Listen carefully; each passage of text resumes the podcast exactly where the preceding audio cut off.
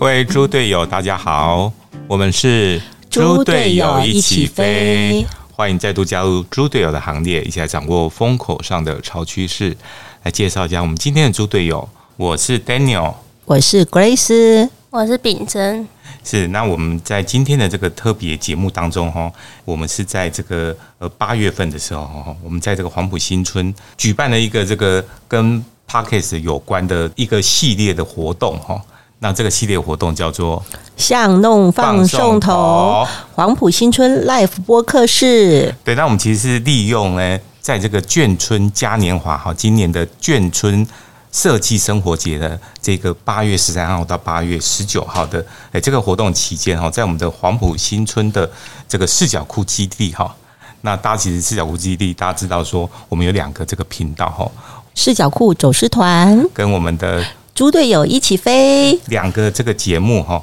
来一起来串联来合作哈，举办这样的一个巷弄放松头这样的一个活动哈。那这个活动呢，我们先讲一下我们这个起心动念好了哦，为什么会有这样的一个活动哈？其实因为大家知道放松头是什么吗？哄上桃，哎，就是那个什么张君雅小妹妹，你妈妈已经煮好饭，你要回家吃饭喽。哦，对， 就是这种所谓的类似社区广播哈。对最早以前就是一个这个一个，其实讲就是一个扩音器啦，哈扩音器好几个对对扩音器，然后在社区的各个地方。哎，其实现在又流行起来了耶其。实现在很多的城市里面的这个里长会里长哈，里长会有一些这个哎村子里的一些就是活动哈，对啊，然后可以这个对大众来这个广播一下这样子哎、。像我们那个老家哈，在这个高雄市，在这个很市区哦，对可是我们的里长。哎福就有居运用里哦这样子哦，福居里哦对你要 你要帮他竞选是，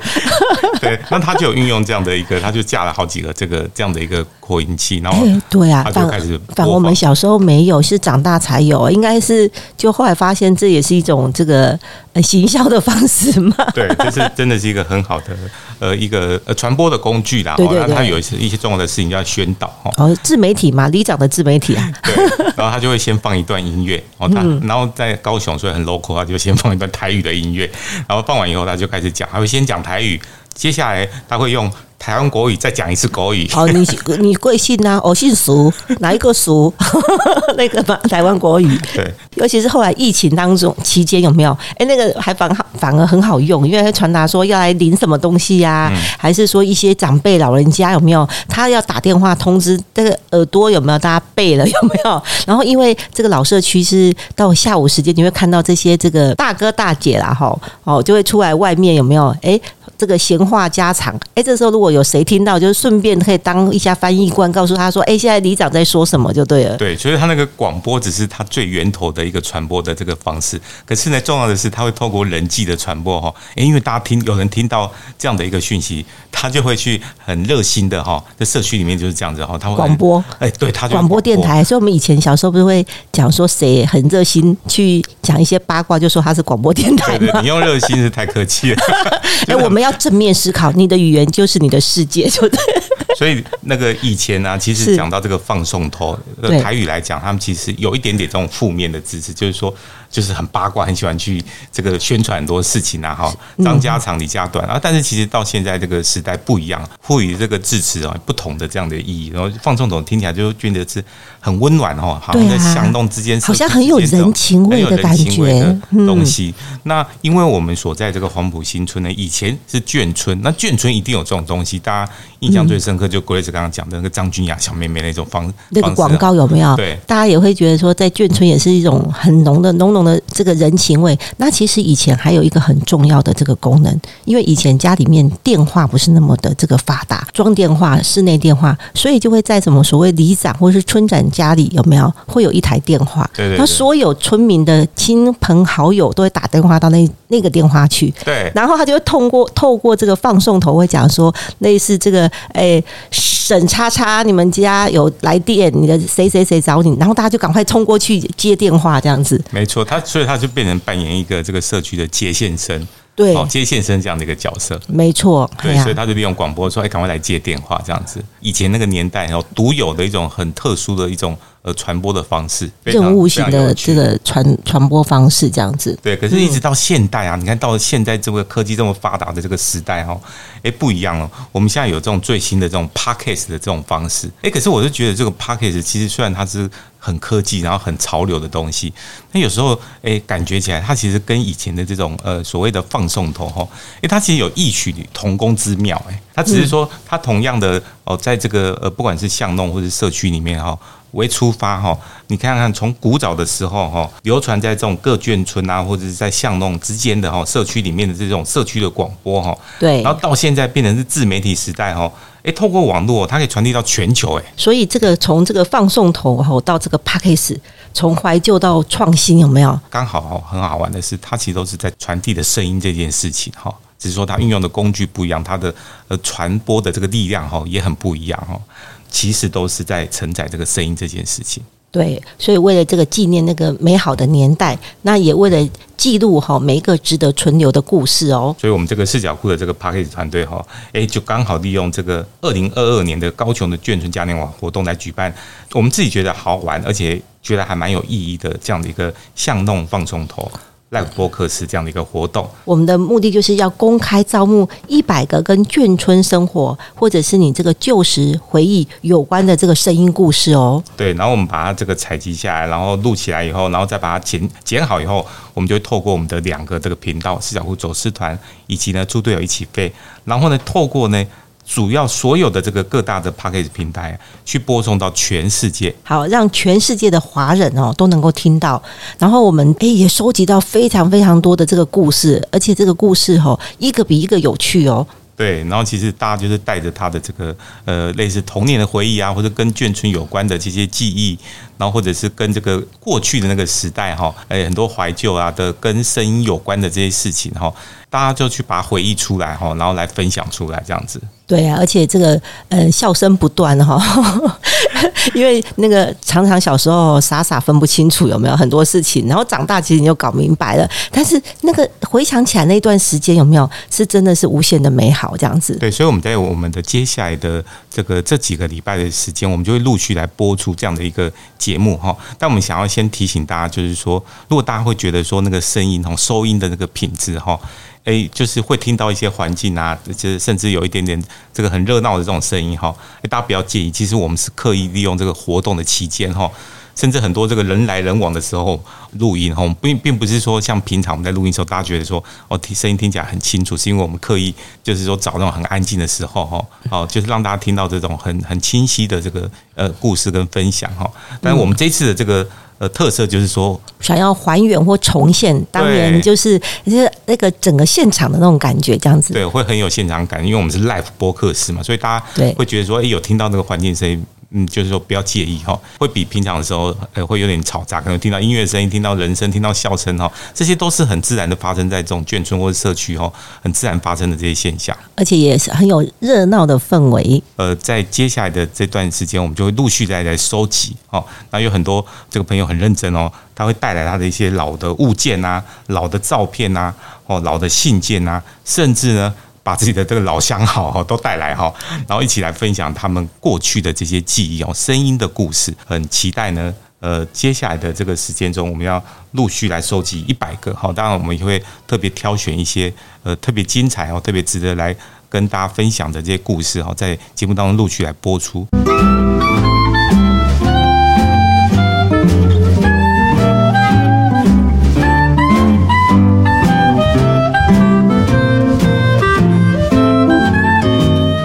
欢迎回到猪队友一起飞，巷弄放送头黄埔新村 Live Live 播客室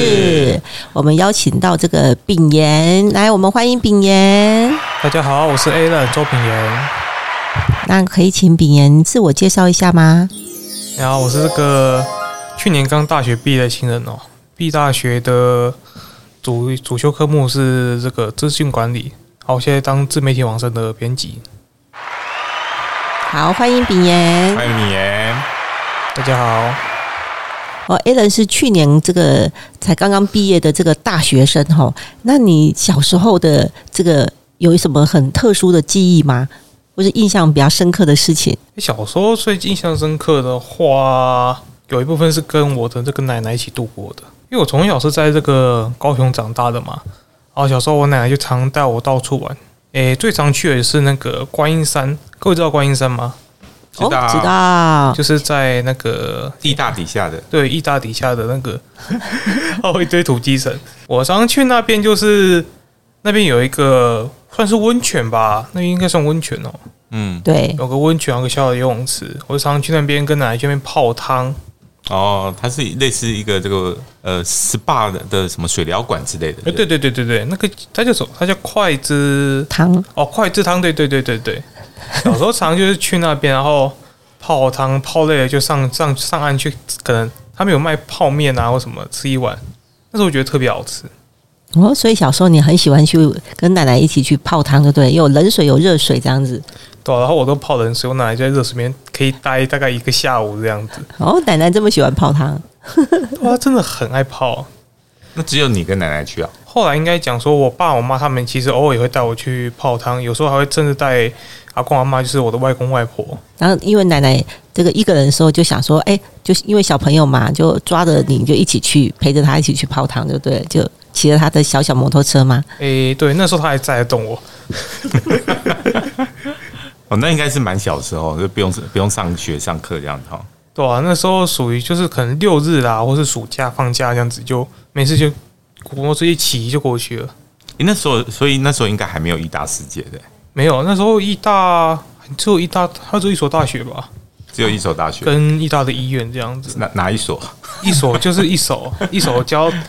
是那时候哪一所义大，但还没有义大世界。哇，那应该就大家就知道那个年代是什么时候。对然啊后，，所以，哎、所以这么说起来，这个连比人家二十几岁也都见证到这个义大世界从无到有、哎，对啊。然后到长大以后就变得很常去义大世界，对。 对啊，身为高雄人，可能跨年的时候嘛，或者是有什么北部的朋友来南部玩，他们都会说：“哎、带我去大世界玩玩看。”啊嗯没去过，他们对他说没去过，啊他可能但是去过一次之后就不会再问了。啊哦，哎、所以你在中部念书的时候，同学会问你说，哎、高雄有什么好玩的，或是有什么推荐的景点吗？一定会问啊，一定会问啊。那你会推荐哪些地方？诶、一大世界多少也都会推荐啊，因为它算是台湾比较新的乐园，至少说光设施啊，然后园内那些整洁度都是比其他乐园有很大的优势。哦，所以你小时候有去过其他的什么乐园吗？乐园哦，诶，台湾的基本上我都去过，诶，所以我水上水上乐园那种布鲁勒谷嘛、八仙嘛、月美马拉湾，然后哎、你这这三个有两个倒掉，然后什么台北市的那个儿童的儿童乐园啊，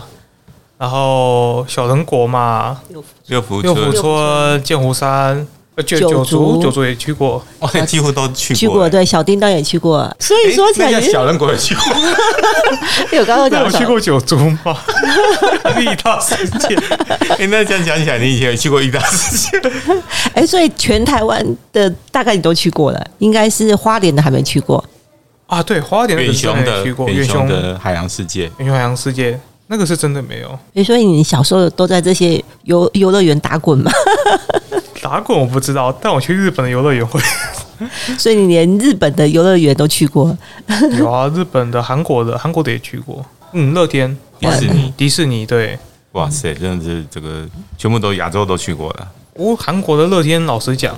虽然说它名气很大，但我去的时候感觉是没没到特别好玩，就觉得大概是一般的游乐园的等级。就大家你去台湾的九族、六福村是差不多的 level 这样。哎，所以你们这个同学之间小时候会讨论的话题是什么、啊？都玩什么东西吗？小时候最想讨论的当然是一定是游戏嘛，对不对？国小生、国国中生，你跟他说讨论小说，他们也不一定会看。老实讲，他们也不一定会看。你不是国小就开始看小说了吗？那我是不一样啊，我们那边像我们那边国小图书馆都没什么人，哦，就是常常我进去，诶、哦，有人进来的感觉。那你小时候都看什么小说？小时候，我小时候国小的时候，国国中小《哈利波特》已经出了，所以那时候很常看《哈利波特》。哦，我以为你都看《战争与和平》，哦，那时候还有看过什么《包法利夫人》啊，《战争与和平》《双城哇哦塞记》，都是经典的这个名著，哎，因为它就放在我们班教室的后面，然后我们班全班没有人会去碰，只有我会去碰。嗯这是世界文学名著，哎，哦就是、对，就是那种一一套系列的书就放在后所以面这样。都几乎都都看过。嗯，基本上对，基本上都看过。那老老高与海呢？ 老人与海有看过吗？ 有 有啦，这个也有，这个也有。就说起来要很感谢他国小的老师哈，因为我们跟他沟通协调的时候，让让 A 人就是中午不用睡午觉，然后可以去看那些书这样子，只要他不要打扰到同学这样子，哦，对啊，然后中午不睡，然后下午再睡，就下午上课的时候再 睡。下午的时候就，哦，老师很好讲哎，还可以这样子 哈。没有没有啦，他也没有睡这样子。金庸的武侠小说是那系列是什么时候看的？金庸大概是国中的时候开始的吧，国中大概国一、国二的时候，那时候最常看。哦，那国中的时候看金庸，还有看什么？诶国中的时候看就真的比较多，因为国中的图书馆是比国小还要再大大个两三倍的规模的，所以就很常看一些奇怪的书，像是那时候很爱看史蒂芬金的哦，恐怖小说，然后金庸嘛，刚刚讲，然后那时候很喜欢看那个侯文勇，看侯文勇的侯文散勇的文，散文，对，那时候也是蛮喜欢看散文的，侯文勇啊，然后蒋勋啊，然后刘墉，就是比较这些华人作家的散文吧。都是畅销书作家哎。嗯，因为只有畅销书图书馆才会进啊。对对，比较容易取悦啦哈，嗯，比较容易取悦 你，比较容易借阅，然后比较容易取悦 你。对啊，因为 Alan 念的这个国中吼，其实是完全这个中学。那他号称他们学校号称图书馆的藏书是比熊中还要多的，是哈，对。再加上说这个底下同学 不太 看，所以就变成你独享。想中一定没有金庸，诶但这样子的话，你喜欢看书，但可是同学可能是聊别的话题，不太会跟他们聊这个书的东西啦。哈，嗯，不太会嗯，那都跟谁聊呢？看。那时候说实话，不太会去特别去聊， 因为其他人都在睡午觉，既然都在睡午觉，然后 他呃就嗯都在打呼他就是牺牲自己睡午觉的时间，然后喜欢看书这样子。对没，有国啊中的时候就不行。国中的时候，老师规定一定要睡午觉，看老师哎、老师睡着了， 你拿书起来看，因为真的是睡不着。那时候小时候精力比较旺盛，而且其实老实讲，就是趴在那边睡午觉，其实不是很舒服啦。嗯对啊，因为我真其的觉实吃饱饭有没有，然后趴在那里，这肚子也很难受，尤其是这个 Alan 的块头吼，又比较大只这样就子。是趴着睡真的是蛮不舒服的。第一节课起来，堂都怎么怎么睡都感觉就后来老师下午来就发现说， 哎、哎，人你怎么躺在地板上睡？ 哦，因为我趴着睡很不舒服啊，对， 我就躺在地板但是我上，们班这种会趴在地板上睡，趴在地板上睡，趴着或躺着都它有是。狗啊，地板比较凉， 地板很凉他们就啊。觉得趴着不舒服啊，趴趴桌子不舒服，就直接在那个走道中间就躺下去了。啊，老师一开始会管，后来人多了就不管了。什么人多是一堆人躺在那边是 大概会有七八个吧，男生就喜欢这样躺着，真假的？真的啊，就这样躺着啊？对啊。哦，哎、这个学校的老师也是蛮开明的哈、哦。然后嗯对更，开明的是有还带转电来啊，他那个 瑜瑜伽垫来了是他不是？放在他的书包里面，然后中午时候就把它摊开来，然后然后就睡。哎、我觉得这样很好，因为这样真的才有休息到哈、哦。对，尤其是那时候那个升学压力也很大嘛，对不对？那其实中午小小眠一下哈，这下午这个学习的精神会好很多，所以老师是很有智慧的哈。那你带枕头吗？有有人带枕头来的，就是枕头跟软被都带去。枕头是有的人枕头是这样子趴着的时候哦就垫一下嘛，啊，有的人是真的软枕头加软垫，然后好像隔一个礼拜，哎看到那搬家公司把床都搬 过来。哎，请问这哪一个同学订的？ 哇塞！然后还有上下铺，还订起来，那改名叫民宿了哎不是，啦。还有蚊帐嘛？你知道那个邦达啊你知道就是渔对啊把，渔网拿来跟那个当当作蚊你以为帐是那个当兵的时候午觉，然后那个对啊，蚊帐要撑起要来要，撑起来拉要起来这撑起来样子。拉起来，然后班长会走进来看，检查规定要，但至少当兵的时候是可以睡在床床铺上。哎，对对对对对，那时候就开始怀念趴在桌子上睡觉的那种感觉 了。哎、所以这样听起来，Alan 小时候的这个记忆好像跟一一般的小朋友稍稍有点不一样哈，他它居啊都是然是跟阅读有关的。对对与书为友这样子哈，怪不得他现在会从事这个编辑的工作哈。怪不得现在会从事跟睡眠有 关的 行业。 Alan 到了高中的时候会看什么书？高中、大学之后，你阅读的这高中个大学这个范围有没有不高一中样？图书馆应该更多书了，同一个图书馆，因为他是完全中 学，完全中就是学，超越熊中的图书馆。对对对，超越号称号称是超越这样。高中的话会试着看一些比较比较难的书吧，那时比候如说物理看化学过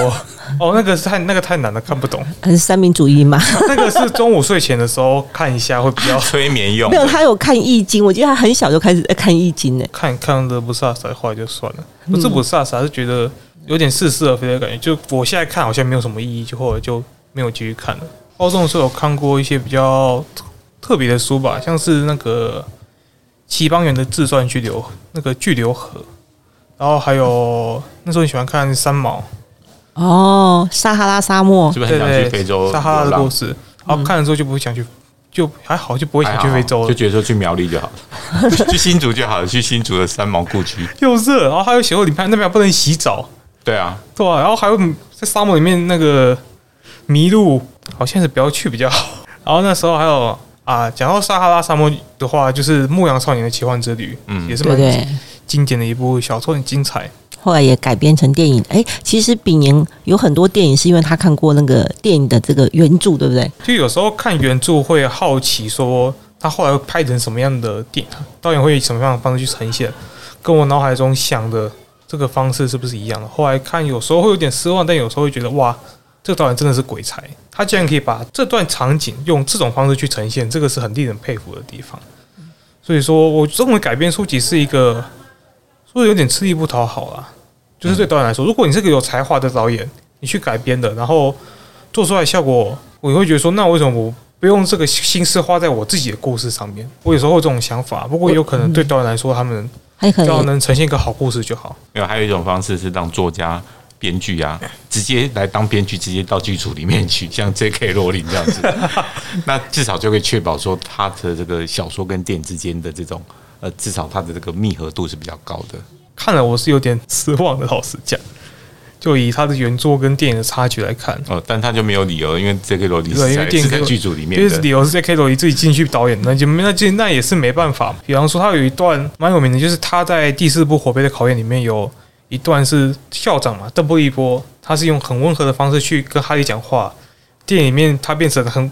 生气的把哈利波特压到墙上，嗯 所以该壁咚的。所以看的时候有那时那时候看的有点傻眼，说，哎、怎么会变成这样子的方式去呈现？导演是在想什么，或是演员在想什么？不过，所有的影影视作品都要面临这个考验呢、啊，就是到底要忠于原著，还是要制造出那个呃戏剧那个效果出来哦，永远会有一些这个两难啊嘛、他们就该去挑一些好看但是不那么脍炙人口的小说去改编，嗯，应该就有机会。像是那个少年拍的《奇幻漂流》嘛，他们说原作因为没几个人看过原李著。安对对对李安改编前十几个人看过原作，一定很少，超少。 对，然后他一定是看过电影再去看小说，就比较不会有那种刚刚我们提的那个现象哈。对，就比较会有比较不会有那个反差感。还有像是之前有一部叫《钢铁擂台》的电影，那电影是拍过，但它小说其实是个很短的短篇科幻小说，知道的人也不多。我也是因为我刚好我舅舅送我他的原作，我才知道哦，原来是这样子的， 竟然是这样子的方法。那我觉得导演是蛮厉害的，他是借用那个世界观的架构去。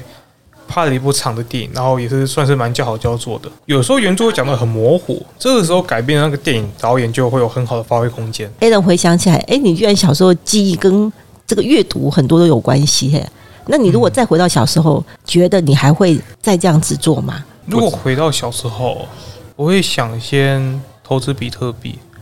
没有，我会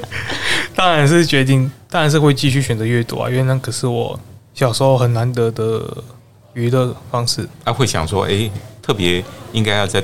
多看哪一类型的书吗？如果说小时候有空的话，嗯，因为现在长大，好像渐渐时间没有像小时候那么那么多的这个空时间可因以为因去为没阅有读午休了。时间了，对啊，我小时候那时候属于是拿到什么就看什么，那我回去我一样应该一样会选这样子的做法，拿到什么就看什么书。就是随随机随缘的方式就对了，就是顺流学习嘛。啊，比较有阅读的乐趣啦，没有说一定要有什么目的啊，什么，对，这种那种学习其实是，就是反而是你沉浸在那个环境里面，然后很自然而然的耳濡目染啊，然后这个如沐春风的这样学习哈、 在无形中学到累积很多很多的东西出来，一个近墨者黑的，标准的那个